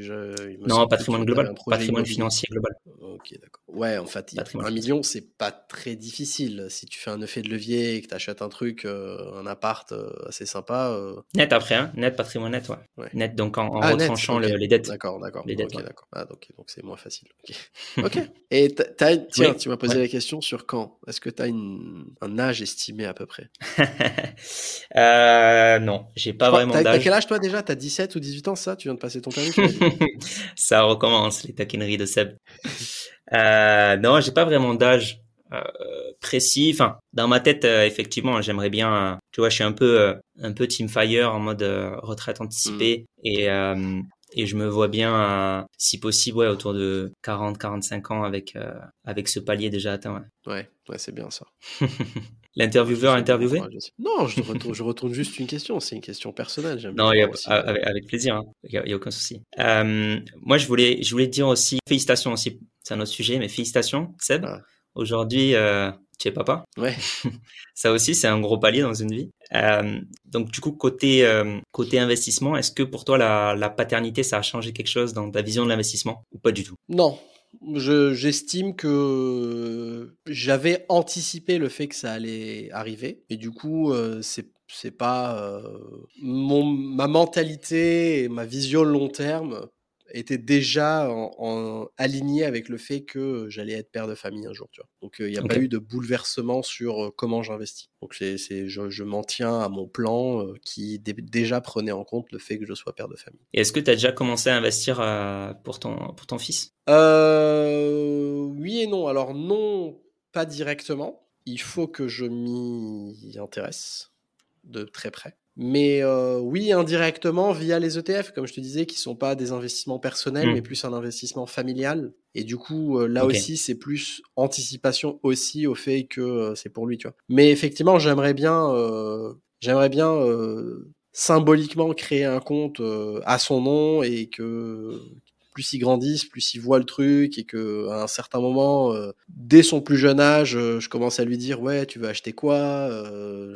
va, Si tu vas au McDo, tu lui dis tu vois là, tu peux acheter cette action, etc. Commence à lui expliquer ces choses-là et qui qui prennent le relais ensuite à sa majorité, tu vois. Ça, je, je, je veux le faire. Je l'ai pas encore fait parce que parce que un truc que tu découvres quand tu quand tu deviens papa, c'est le bordel que ça fait dans ta vie et le le temps, euh, le temps qui passe tellement vite et la fatigue et tout. Et du coup, euh, pourtant, je m'étais dit, ouais, je vais créer dès, le lendemain. Genre, il est né le 8 août, le 9 août, il a déjà son compte, il a déjà 1000 euros dessus, mais la, la, réalité te rattrape, quoi. C'est ce que je te souhaite un jour, tu verras, c'est le bordel. bon, en tout cas, tu l'as bien vendu cette expérience, hein, ça. Ça mmh. donne envie. ah bah ça, Non, mais j'imagine que c'est que du bonheur quand même. Hein. Oui, c'est exceptionnel comme sentiment. D'ailleurs, cette phrase, cette phrase, tu l'entends de tout le monde, mais tu t'en prends pas trop conscience parce que tu le sens pas, tu vois, mais tu, tu dis putain, mais pourquoi, pourquoi tout le monde dit que c'est génial, c'est génial, alors que de derrière, d'extérieur, tu vois que c'est le bordel, que ça. Donc tu comprends pas vraiment ça, mais il y a, c'est, ça n'arrive que quand, enfin, tu, tu peux le comprendre que quand ça t'arrive vraiment et quand tu, tu, tu, sens en fait la connexion qu'il y a en fait entre toi et le bébé, la façon dont il te, il te regarde, il te touche, il te tient et tout. Enfin, ça crée quelque chose, tu peux pas l'expliquer en fait. Donc ça sert à rien de dire, euh, tu verras, tu verras quand tu, quand tu seras papa. ok. Tu préfères tes actions à la dividende ou ton fils? Non, je rigole. C'était pas écrit ça dans la script. Non, alors, je, avant qu'on parle un petit peu euh, crypto et, YouTube Game euh, Finance aussi, moi je voulais mhm. juste que qu'on parle rapidement de, de finance comportementale un tout petit peu, parce que euh, bah, tu le sais en tant qu'investisseur, en plus on en a déjà parlé, mais euh, on est enclin à plein de biais cognitifs, euh, que ce soit ben, euh, le biais de confirmation où on va chercher que des que des infos finalement qui vont qui vont valider nos, nos croyances déjà existantes, le biais de surconfiance où on va croire qu'on est le meilleur et on va prendre finalement en fait des mauvaises décisions. Est-ce que toi par rapport à tout ça, à tout ça, à tous ces, ces biais, et à tout ce pan de la finance comportementale avec les, les travaux de Kahneman ou, ou voilà plein de trucs autour de ça. Est-ce que tu mets en place des, des techniques très précises ou est-ce que tu as des conseils pour euh, éviter vraiment de prendre de mauvaises décisions et être un, un meilleur investisseur in fine? Alors c'est une question très euh, très intéressante et très compliquée en fait parce que ça dépend de la personnalité de chacun, je pense. Euh, moi, j'ai la chance d'avoir une personnalité de nature très calme et patiente. Et euh, c'est-à-dire que pour m'énerver, t'as du boulot. C'est-à-dire que je suis pas du tout sanguin. Enfin, je, c'est très très compliqué de, de, de m'énerver ou de, de, de, prendre de ma part une réaction, euh, enfin de me prendre au dépourvu, tu vois. Et, et en fait, ça m'aide en bourse. Parce que quand tu es sanguin et que tu es très émotif et tu réagis très rapidement et que tu tu prends pas le temps de, de patienter, de réfléchir aux choses, de laisser poser, de t'endormir et que le lendemain peut-être que tu es, es, plus susceptible d'être en fait de tomber sous ces biais en fait et de faire des erreurs. Mmh. Ouais, non, clairement. Alors que moi, le, le fait que je suis pas quelqu'un de patient et calme, ça m'aide beaucoup et dans mes investissements, je le vois en fait dans le sens où euh, je m'en fous un peu. Euh, mes comptes euh, en bourse, je les ouvre. Enfin, je sais pas si, si les gens me croient quand on me dit ça, mais je les ouvre vraiment une fois par mois quand j'investis. Mmh. Moi là, je me filme là sur ma vidéo dividende, je me filme une fois par mois où j'investis. Mon compte Trading 212, la seule fois où je l'ouvre dans le mois, c'est quand je veux faire les investissements du mois. C'est à ce point-là où ça ne m'intéresse pas en fait. Donc, et le fait que je fasse ça, ça m'aide. Le fait que je fasse ça, bah, ça m'aide justement à, à pas trop, euh, à, à, pas, à pas trop être susceptible au biais. Ensuite, il y a un côté double tranchant sur quand tu t'intéresses aux boîtes et que tu lis ce qui se passe avec les boîtes. Parce que tu as le côté actualité et tu le côté actualité financière. Genre quand tu vas sur Twitter, Twitter, ils te, ils te démolissent une boîte et l'heure d'après, ils t'en refont un empire. Mmh. Ils te la démolissent. Et donc là, c'est horrible. C'est horrible. Donc, euh, et souvent, c'est souvent problématique. Ouais, mais moi, je veux me, je veux me renseigner sur une boîte, mais euh, j'ai peur à chaque fois que euh, tomber sur des articles ou des mecs qui vont faire peur et qui vont me remettre en question ma théorie de base, etc. Donc, euh, moi, ce que je fais en général sur ça, c'est que je limite ce que je lis sur les boîtes et j'essaie de m'en tenir au rapport annuel, voire trimestriel pour certaines boîtes. Mais euh, je suis pas du tout du genre à voir tous les jours, allez, qu'est-ce qui s'est passé aujourd'hui sur Total? Qu'est-ce qui a été dit sur Total? Ouais. Parce que là, euh, c'est, bon, je pense que c'est, contre-productif. Alors oui, tu deviens cultivé parce que tu sais tout, mais euh, tu l'achètes et tu la vends euh, dix fois par jour la boîte. Quoi. C'est ça, ouais c'est pas forcément parce que tu as les infos en temps réel que tu es un meilleur investisseur. D'ailleurs, je, je suis pas convaincu que Twitter soit soit un très bon euh, réseau social pour euh, un investisseur long terme. Ouais. Non. Après le biais de confirmation, ça c'est un truc très dangereux parce que euh, en général, tu vas détester lire un truc qui va remettre en cause une décision que tu as prise et que tu vas en général lire tout ce qui va te conforter et, te, et justifier la décision que tu as prise. Après, moi, ça va être un truc différent de la plupart des gens. C'est parce que j'ai la chance d'être youtubeur et de faire des vidéos sur des sujets, tous les sujets. Et du coup, ça me force en fait à lire des trucs, même si je suis pas d'accord, même si ça va mmh. contre ce que je dis. Moi, quand je fais des vidéos sur les ETF, par exemple, ça me force à lire sur les ETF. Ça me force à lire des trucs où tu là, les marchés efficients, ça me force à lire que la gestion passive, bah, ça bat la gestion active.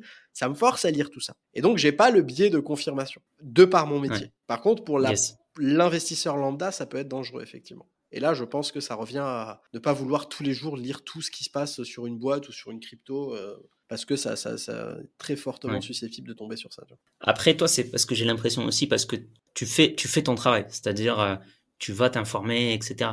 Je pense qu'il y a des gens qui font aussi des vidéos YouTube, mais euh, qui sont très enclins au biais de, au biais de confirmation et qui n'iront pas chercher un des, enfin, qui n'iront pas chercher des, des, des ressources qui, qui mettront euh, leurs croyances euh, en, en, perspective et, et, qui remettront en question leur leur pensée. Donc euh, toi aussi tu, tu, tu te forces un peu à faire ça pour améliorer, je pense, ton, ton contenu. Et justement ouais, la exemple, transition, ouais, vas-y. Sur, sur les cryptos? Non non, justement moi je voulais parler plutôt du du YouTube Game Finance. Mmh. Et déjà, je voulais dire qu'on voit beaucoup de choses sur YouTube, beaucoup d'avis contraires euh, du court terme, du long terme, des news, pas des news, de l'intemporel. Toi, tu fais plutôt de, de l'intemporel, du long terme. Euh, il y a aussi pas mal de, de miniatures qui jouent sur sur sur la peur, sur le danger. Euh, après, bon, il y en a qui, qui, qui jouent sur la peur, mais qui derrière ont des vidéos qui dont le, le fond euh, est là pour ouais. rassurer justement et, euh, et leur dire ben non si tu as cliqué sur cette miniature euh, ben c'est peut-être que tu as fait une erreur. Il faut pas que tu il faut que tu restes convaincu de, de, de tes investissements. Toi ouais. qu'est-ce que tu penses du du YouTube game euh, finance aujourd'hui? Francophone je parle. Est-ce que tu vois des travers? Et est-ce que même j'irai au-delà est-ce que tu penses que l'AMF l'autorité des marchés financiers devrait mettre euh, son nez là-dedans? Moi, je pense que le YouTube game de la finance en France s'est amélioré. Et je pense qu'il était plus sale avant et qu'il est plus propre maintenant. Je pense qu'il y a de plus en plus de youtubeurs sérieux par rapport à quand on a commencé au tout début et qu'il y a plus justement cette image de long terme, etc. Et que les, les, vidéos entre guillemets sales disparaissent petit à petit parce que la mentalité des gens est aussi en train de, changer. La mentalité des investisseurs est aussi en train de changer et qui sont moins susceptibles à ça. Après, d'un point de vue stratégique en tant que créateur, c'est que jouer sur la peur, ça marche très fort à l'instant T, mais sur le long terme, je sais pas ce que tu es en train de construire et je sais pas si c'est viable en fait. Un mec qui a perdu à mes yeux toute sa crédibilité, c'est l'auteur du livre Père riche, Père pauvre. Hmm. Robert Kiyosaki. Robert Kiyosaki. Il a une chaîne YouTube, quand tu regardes, toutes ses vidéos, toutes ses vidéos, c'est euh, la mère des cracks, euh, c'est demain. Hmm. Sérieusement, hein, la mère des cracks, c'est demain. Et en fait, à force de voir ça, tu perds de l'estime pour le personnage. Il fait des vues, le mec il fait des vues le mec parce que ça fait ça fait des vues de, de, de, prédire euh, la mère des cracks. Sauf que bah il a perdu les, mon estime. Et s'il a perdu mon estime, il a perdu l'estime, il a forcément perdu l'estime d'autres personnes. Et plus le temps passe, et plus bah ça se renforce en fait. Et je sais pas si sur le long terme c'est intéressant de vouloir à tout prix jouer sur euh, sur cet aspect-là. Donc euh, donc voilà. Après euh, comme tu l'as dit, il faut arriver à allier le fait qu'on soit youtubeur et qu'on veut faire les gens cliquer sur la vidéo et que la vidéo soit intéressante. C'est-à-dire que moi, j'essaye de faire des vidéos qu'on va appeler evergreen, c'est-à-dire que tu peux la regarder aujourd'hui, dans un an, dans dix ans, elle sera toujours pertinente parce que le fond est, les conseils sont intemporels, j'ai envie de dire. Mais parfois, j'essaye de faire un peu bouger les choses. C'est-à-dire que là, bon, j'imagine qu'au moment où, tourne, où sortira cette vidéo, la vidéo sera sortie dont ça je vais parler. Mais là, je suis en train d'écrire ma vidéo que je vais faire ce, dimanche et qui s'appelle. Euh, T'as entendu parler de ce, qui se passait avec la Silicon Valley Bank? Ouais, ouais. Et donc la vidéo que je suis en train de tourner s'appelle euh, d'écrire euh, ce qui a tué la Silicon Valley Bank entre parenthèses et peut-être ton portefeuille. Hmm. Donc j'essaye de jouer sur le risque, l'émotion. J'essaye de susciter une émotion pour faire cliquer les gens. Par contre, le fond de la vidéo va être extrêmement intéressant et ça va être une leçon fondamentale à appliquer sur des stratégies d'investissement. Ouais. Donc le but c'est pas c'est le, titre est comme ça mais le but de la vidéo ça sera pas du tout de dire votre votre épargne est en danger, sortez votre argent de, de, vos comptes bancaires, tout va s'écrouler, les Illuminati contrôlent le monde etc. Tu vois, c'est pas du tout euh, c'est pas c'est pas du tout ça. Je déteste euh, personnellement je déteste la collapsologie. Les les, les collapsologues sur YouTube là qui nous appellent euh, la mer des cracks tous les jours et que tout va s'effondrer et que etc. Ça fait ça fait ça fait 40 ans qu'ils sont sur ce créneau et on attend toujours le, grand le grand effondrement. Tu vois. Donc euh, le grand reset. Le grand reset. Donc voilà, il y a cette subtil alliage entre le jouer sur les émotions avec le titre et la, miniature tout en ayant un contenu qui est vraiment pertinent, mmh. propre et continuellement euh, pertinent. Quoi. Euh, pour l'AMF, alors effectivement, bon, évidemment, il y a des dérives. La finance, c'est c'est un grand truc. Hein. Euh, JP Franguin salut à toi jeune entrepreneur, euh, tu l'englobes dans la finance parce qu'au final il a un truc sur le trading advant, tu vois ce que je veux dire? Mmh. Là tu me dis si l'AMF doit jeter, euh, doit doit faire quelque chose, je pense que oui, tu vois ce que je veux dire? Après ça serait dommage, après je pense pas que les régulateurs soient cons, mais ça serait dommage qu'ils aient une approche euh, unique pour tout le sujet. Tu vois ce que je veux dire? J'aimerais bien que les régulateurs arrivent quand même à différencier euh, les, les influenceurs des créateurs de contenu. moi, je me considère pas comme un influenceur. Je vais plus me considérer comme un créateur de contenu qui a une audience. Mais voilà, il y a le mot-clé contenu. Tu vois, créateur de contenu, ça veut dire on crée quelque chose qui a une certaine valeur. Tu vois. influenceur, ça va être JP Franguin euh, qui fait des vidéos euh, qui font des millions de vues ou on sait pas trop euh, c'est quoi le, truc. Tu vois. Donc que l'AMF pose des règles, oui, c'est c'est pas, je pense pas que ça soit négatif, mais j'aimerais pas qu'ils aient une approche que vous êtes tous des influenceurs et vous avez plus le droit de, de, dire, de, de, parler du sujet, quoi, parce que euh, c'est l'épargne, c'est l'épargne des gens. Après, c'est ah de voir comment ils veulent, comment ils veulent gérer le, gérer le truc. Je sais pas, qu'est-ce que t'en penses, toi? Non, je suis complètement d'accord avec ça. C'est-à-dire que je, je, les vois mal faire quand même l'amalgame entre Nabila qui fait une story sur le Bitcoin, euh, acheter ça, ça va monter, versus euh, des gens qui font de la pédagogie euh, via des vidéos YouTube sur sur l'investissement long terme, etc. Enfin, mm. on se rend bien compte quand même que c'est deux salles, deux ambiances, ça n'a rien à voir. Donc je, pense que quand même ils sont quand même assez, euh, ils vont être assez pertinents, je pense, dans, dans leur approche et ils vont bien comprendre qu'il y a du bon, il y a du mauvais. Déjà, commençons par le très très mauvais, puis après on verra. Euh, mais justement, on parlait de Nabila qui fait une story sur le, le Bitcoin. Euh, parlons crypto un petit peu, parce que ça c'est un sujet aussi hot, euh, surtout avec toi. Parce que tu t'es fait pas mal d'ennemis sur euh, une fameuse vidéo sur sur la crypto et aussi sur Twitter quand tu parles de crypto. Moi, j'ai l'impression il y a beaucoup de, de, gens qui sont en désaccord euh, quand on parle de crypto, simplement parce que de base, on n'a pas la même définition de la crypto. Il y en a qui ont la définition, ben, c'est une émancipation euh, sur le pouvoir monétaire, c'est une forme de liberté, une forme de, on va contrer la censure, etc. Et d'autres qui vont plutôt penser que eh bien c'est euh, simplement un actif euh, spéculatif euh, qui a généré d'ailleurs une secte de, maximalistes qui n'acceptent pas la contradiction. Est-ce que pour toi comment finalement tu vois la crypto-monnaie? Est-ce que c'est une révolution technologique? Est-ce que c'est plutôt une bulle? Et puis je sais que tu n'y touches pas à la crypto. Pourquoi tu n'y touches pas? C'est un énorme sujet, la, crypto. En fait, je pense que c'est une avancée technologique qui aurait dû rester ce qu'elle est, et malheureusement qui a été euh, apprivoisée par des acteurs qui en ont fait un truc complètement spéculatif, qui ont dénaturé euh, ce que c'était. Parce que à la base, quand tu regardes le truc, tu te dis putain, euh, une monnaie, euh, une monnaie que tu peux envoyer à n'importe qui en quelques secondes, euh, sans banque, sans, sans tout, et que c'est anonyme et tout.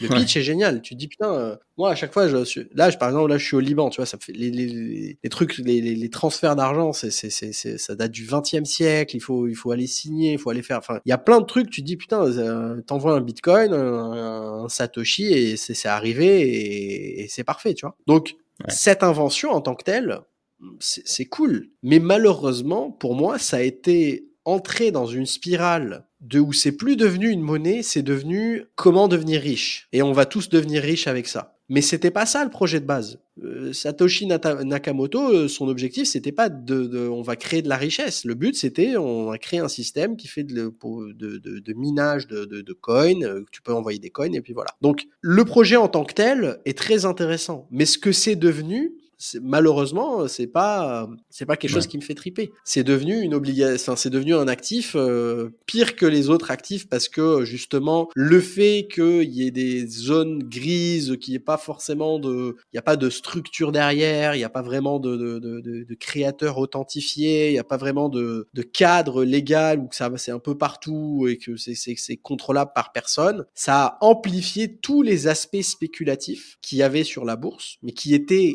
assez régulé quand même. Et euh, c'est euh, c'est devenu un terrain de jeu pour euh, bah, pour les, les mecs qui veulent qui veulent jouer qui veulent qui veulent parier leur argent, tu vois. Donc ouais, il y a deux types de il y, a vraiment deux types de configurations. C'est soit une avancée technologique monétaire, soit c'est un outil spéculatif, très spéculatif où le but c'est de devenir riche. Et je pense que les pros Bitcoin, ils essayent d'avoir oui, mais l'un n'empêche pas l'autre moi, je vois pas comment l'un euh, n'empêche pas l'autre. C'est soit ça, soit ça. Mm. Une monnaie ne peut pas être un investissement. Euh, et un investissement ne peut pas être une monnaie. Une monnaie, c'est censé être stable. C'est pas censé, euh, t'es pas censé te réveiller un matin et ça vaut 60 000 et le lendemain ça vaut ça vaut 5 000. Tu vois. C'est pas ça pour moi une monnaie dans laquelle je ferai confiance pour euh, pour mettre mon patrimoine dessus si je veux le cacher euh, aux yeux de euh, de l'État ou d'un système etc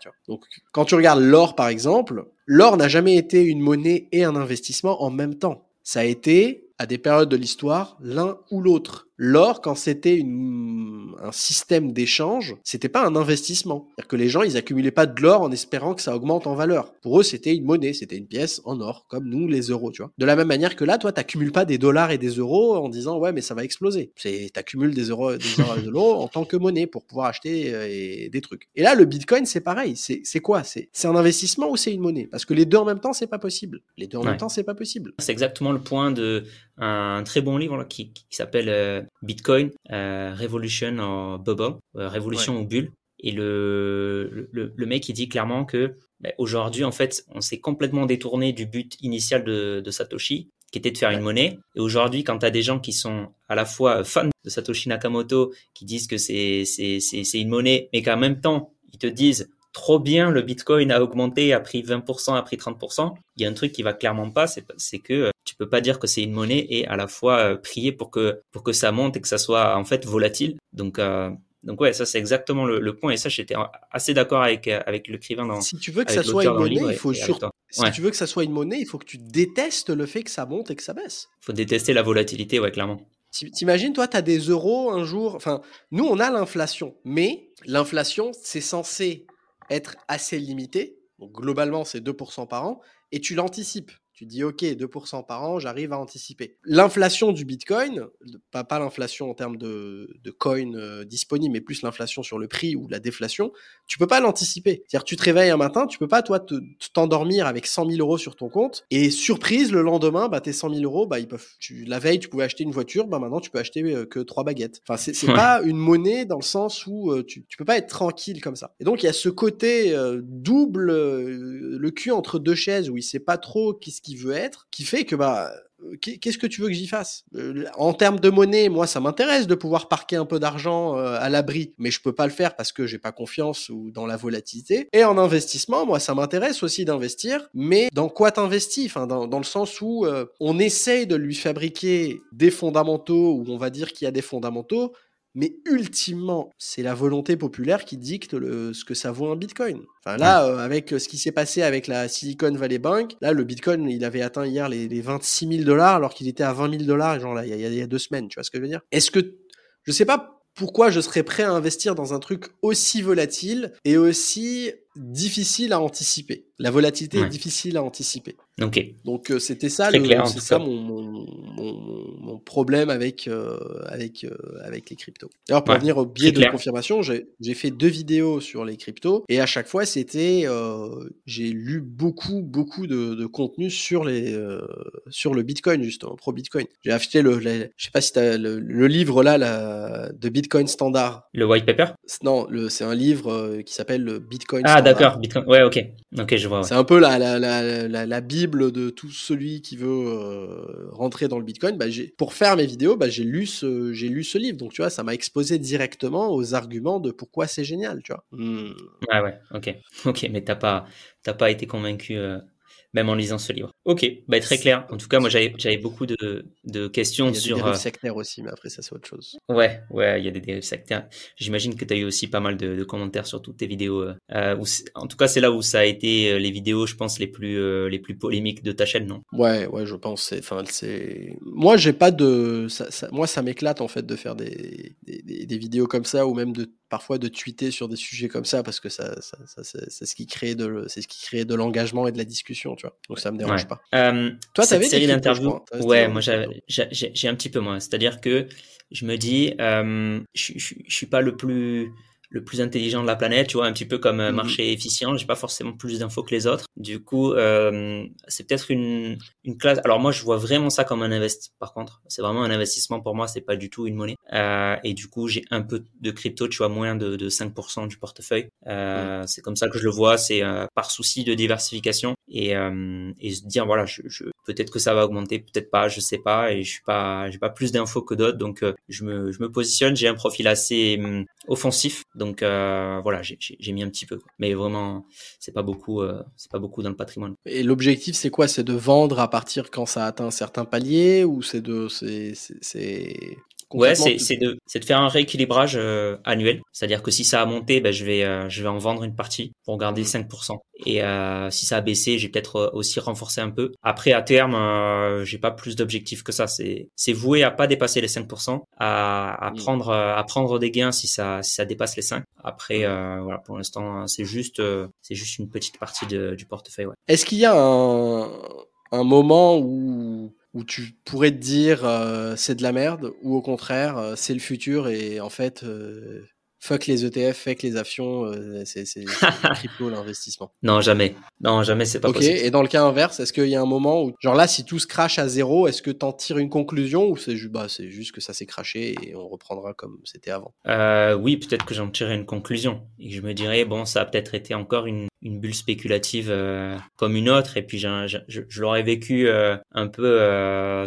enfin, sur la durée quoi. Euh, mais euh, c'est pour ça, hein, c'est peut-être aussi euh, une énorme bulle. Enfin, ça a été une bulle, ça c'est c'est clair. C'est monté à 70, c'est- tombé à 15, donc clairement, on peut dire que ça a été une bulle à un moment donné. Après, je, je... c'est possible qu'à un moment donné, je m'en sépare. En tout cas, c'est pas possible qu'à un moment donné, ça représente plus de 5% de mon, de mon portefeuille. Je suis trop. Euh... c'est- en plus, c'est pas un actif, euh, c'est pas un réel actif euh, productif. Tu vois ce que je veux dire Donc pour moi, déjà de base, les- ça. ça- Ouais. Vas-y, vas-y, pardon. Tu, tu parlais des billets tout à l'heure. Du coup, ma question, c'est est-ce que t'as pas un peu le biais du FOMO là? Bah alors c'est possible, c'est possible. Après, euh, tu pourrais aussi trouver un biais ou je sais pas un biais de confirmation qui te dirait que euh, il faut pas investir et en fait tu sais pas euh, réellement euh, sans biais, tu sais pas qu'est-ce que tu ferais réellement. Donc moi je, je trouve que l'approche de dire justement je sais pas trop et je, je réserve une toute petite partie du patrimoine, c'est une approche moi qui me paraît assez sensée. Tu vois. Après je me trompe peut-être. En Non, tout cas plus de je pense 5%, je pense que c'est ouais je pense que c'est pas pertinent. Tu vois. Et moi je suis assez comme euh, comme beaucoup d'investisseurs, tu vois, comme Paramès, comme Buffett aussi, j'aime les actifs qui sont productifs. Tout ce qui est or, crypto, euh, métaux, c'est-à-dire que il n'y a pas de sous-jacent, il n'y a pas de bénéfices créés d'année en année comme des actions, tu vois. Ouais. Et donc Ouais. forcément, de base, on a euh, ce fondamental, cette valeur fondamentale qui manque. Cette valeur, alors peut-être ça a des ça a des fondamentaux ailleurs, j'en sais rien, mais en tout cas il n'y a pas le fondamental de production de valeur ajoutée comme une action. Et ça, forcément, ça me fait dire que ça doit pas représenter une, un- une grosse partie de ton de ton patrimoine. Ouais, je pense que c'est euh, c'est la bonne c'est la bonne mentalité à avoir, ouais. Bon, on est on est assez d'accord finalement. Comme beaucoup de choses, on est au final Ouais. beaucoup d'accord sur beaucoup de points. Eh oui. Euh, J'avais une dernière question pour toi, euh, Seb. Euh, cette série d'interviews, elle se nomme Secret d'investisseur. Du coup, j'ai une question à poser et que je poserai d'ailleurs à chaque invité. Quel est selon toi ton propre secret d'investisseur qui te permet d'être un investisseur gagnant Quel est le, le coup barre secret, s'il existe pas un secret dans le sens où je je suis pas un Peter Lynch ou un, un Graham avec son secret qui va écrire un bouquin pour révéler le- sa sauce secrète, tu vois. Mais c'est plus un petit conseil euh, qui m'a qui m'a aidé jusqu'à maintenant. Euh, Ouais. C'est faire le mort le plus longtemps possible. Ouais, C'est la stratégie. c'est la, la fameuse stat. Euh, on sait pas, on sait pas forcément si c'est vrai, mais comme quoi les morts surperformeraient le, enfin pas le marché, mais surperformeraient les autres investisseurs trop actifs. Ouais, c'est le, c'est vraiment limiter au maximum mon interaction avec mes investissements. C'est je fais un truc et, voilà, c'est vraiment euh, si je dois, si je dois vendre un truc, c'est, euh, c'est, vraiment si c'est passé un truc euh, exceptionnel, tu vois. Mais c'est pas genre j'achète un truc et trois semaines je le vends parce que euh, j'ai changé d'avis ou quoi, tu vois. C'est parce que c'est ça en fait qui tue, même même que ça, là que ça soit passif ou actif, tu vois. Que t'es que t'es là, même si que ça soit des actions ou des ETF. Alors que tes ETF, tu tu t'a- t'achètes un ETF, puis après tu le revends, puis tu fasses tu vas sur du leverage euh, ETF. Hein, c'est contre-productif et ça c'est ça qui fait qui pénalise en fait. Donc pour moi c'est Ouais. faire le mort le plus longtemps possible, Être passif en fait, finalement le, le plus possible. être passif. Ouais. En fait, je je suis un investisseur passif quand il quand tu Bah ouais, clairement. Si tu réfléchis d'un point d'un- angle différent, je suis un investisseur passif. Ouais. Je suis plus passif qu'un ETF la. d'ailleurs. Parce qu'un ETF, il, il pondère tout le temps en fonction de l'indice qui suit, tu vois. Hmm, Je suis plus passif qu'un fais des ETF. rotations. Ouais, ouais, ouais. Rotation. Ouais, ouais. T'es juste actif dans la sélection, mais après, t'es, après, tu fais le mort. Ouais. Très bien. C'est ça, Ben, bon, ça serait ça mon entre guillemets secret. euh, pour, Le de- coup de secret. Coup secret pour l'investissement. faire, faire le mort. Finalement, il y a beaucoup d'animaux qui, qui font ça pour euh, survivre. Voilà. C'est Euh, c'est ouais, peut-être mais là c'est pas de. pour survivre. Là c'est plus pour. euh, c'est c'est pas une question de survie, c'est plus pour pour s'épanouir, tu vois, dans le sens. euh, C'est- c'est une question de- euh, Non, non, mais c'était juste pour faire l'analogie, tu vois. Ok. Bon, ben merci beaucoup, Seb. C'était un plaisir de, de te recevoir aujourd'hui. Merci à toi. Juste Mathieu, petite question encore. Dernière Vas-y. question. T'as dit que cette question-là, tu allais la poser à tous tes intervenants. Ouais. Mais du coup, personne n'aura la chance de te la poser. Vu que ça sera tout en sauf si, la pose. Sauf si tu m'interviews sur ta chaîne ou si tu me la poses maintenant, c'est ça? Est-ce que tu veux que je te la pose maintenant? C'est toi qui vois. Ou est-ce que tu as prévu, toi, de faire des interviews un jour ou de, de faire des choses comme ça ou pas du tout? De m'inviter en plus. Sinon, sinon c'est une bonne euh, occasion. C'est pas dans mes plans euh, dans l'immédiat. Eh ben, tu peux me la poser. Alors, je te pose la question, Mathieu. Quel est ton, ton secret, la, la secret sauce de, de Mathieu? Secret sauce. Ben, moi, j'aime bien, j'aime bien ton secret. J'aime beaucoup mhm. ton secret même. T'as pas le droit de le voler par contre. Non, même tous les autres intervenants, quand ils vont, si un, un, intervenant te dit ça, tu lui dis il est déjà copyrighté, tu dois en donner un autre. Yes. Non, non, j'allais justement en donner un autre. C'était simplement pour dire que j'aimais bien le tien. Moi, le, celui que je donnerais, moi, enfin mon secret un peu, c'est euh, d'adopter une certaine humilité sur les marchés. C'est un petit peu ce que je disais en, en, en crypto. Mais euh, souvent, la bonne réponse quand tu investis, c'est de dire, ben en fait, je sais pas, je sais pas. Et donc, c'est un petit peu aussi à la base de l'investissement passif en ETF. C'est, ben je sais pas, je sais pas plus qu'un autre. Je suis pas forcément plus intelligent qu'un autre. Je vois pas pourquoi j'arriverai à, à sélectionner mes actions mieux que les pros qui eux n'y arrivent pas. Et du coup, comme je sais pas faire, bah je j'adopte une stratégie d'investissement large, diversifiée avec des ETF. Et en plus, euh, sur le long terme, j'ai une très grande probabilité de me retrouver dans le top 10 euh, voire 5% des investisseurs. Donc, euh, donc ouais, moi je dirais d'être d'adopter une une certaine humilité pour être un, un bon investisseur. Ouais, ça me paraît ça me paraît clair et ça paraît très pertinent, très pertinent aussi. Ok. Parce que l'arrogance coûte cher en bourse clairement. L'arrogance, la, surconfiance, ça peut coûter, hmm. ça peut coûter très cher. Eh bien, merci beaucoup, Seb. C'était un plaisir. Merci à toi Mathieu de m'avoir invité et c'est un honneur bah, d'être le premier qui qui euh, qui initie cette euh, cette euh, ce nouveau format secret d'investisseur. Je te souhaite bon courage avec ce format et je suis sûr que bah ça ça va cartonner et, et j'ai hâte de bah, j'ai hâte de voir qui tu vas les inviter et et je suis sûr que bah ça va aller de plus en plus qualitatif ça va être de plus en plus qualitatif en termes de, en termes d'invités. Non, mais il faut dire quand même que le premier était. Dans un an, sur la chaîne, il y aura Warren Buffett. Non, le premier, le premier invité euh. était, très qualitatif. Déjà, je ne sais pas si, je, si on va réussir à faire mieux, mais Merci. en tout cas, ouais, le but c'est d'inviter aussi des, des gestionnaires de fonds, des gens qui sont dans, dans l'industrie financière, des gens qui gèrent les ETF aussi, pourquoi pas des gérants de, de, de SCPI aussi en immobilier, d'inviter tout un tas d'investisseurs, même des économistes, pourquoi pas aussi, et de pouvoir discuter avec eux et d'avoir un petit peu le, à chaque fois le nectar de, de leur pensée sur, sur, le, sur leur domaine d'expertise. Voilà. Bah, en tout cas, merci beaucoup Seb. Et euh, ben, ceux qui sont intéressés par le travail de Sébastien, moi je vous recommande vivement. C'est de grande qualité, des vidéos qui sont très travaillées, qui sont sur euh, l'investissement long terme. On est franchement euh, d'accord à 99% sur tous les points et, il est très transparent, donc n'hésitez pas à aller le voir.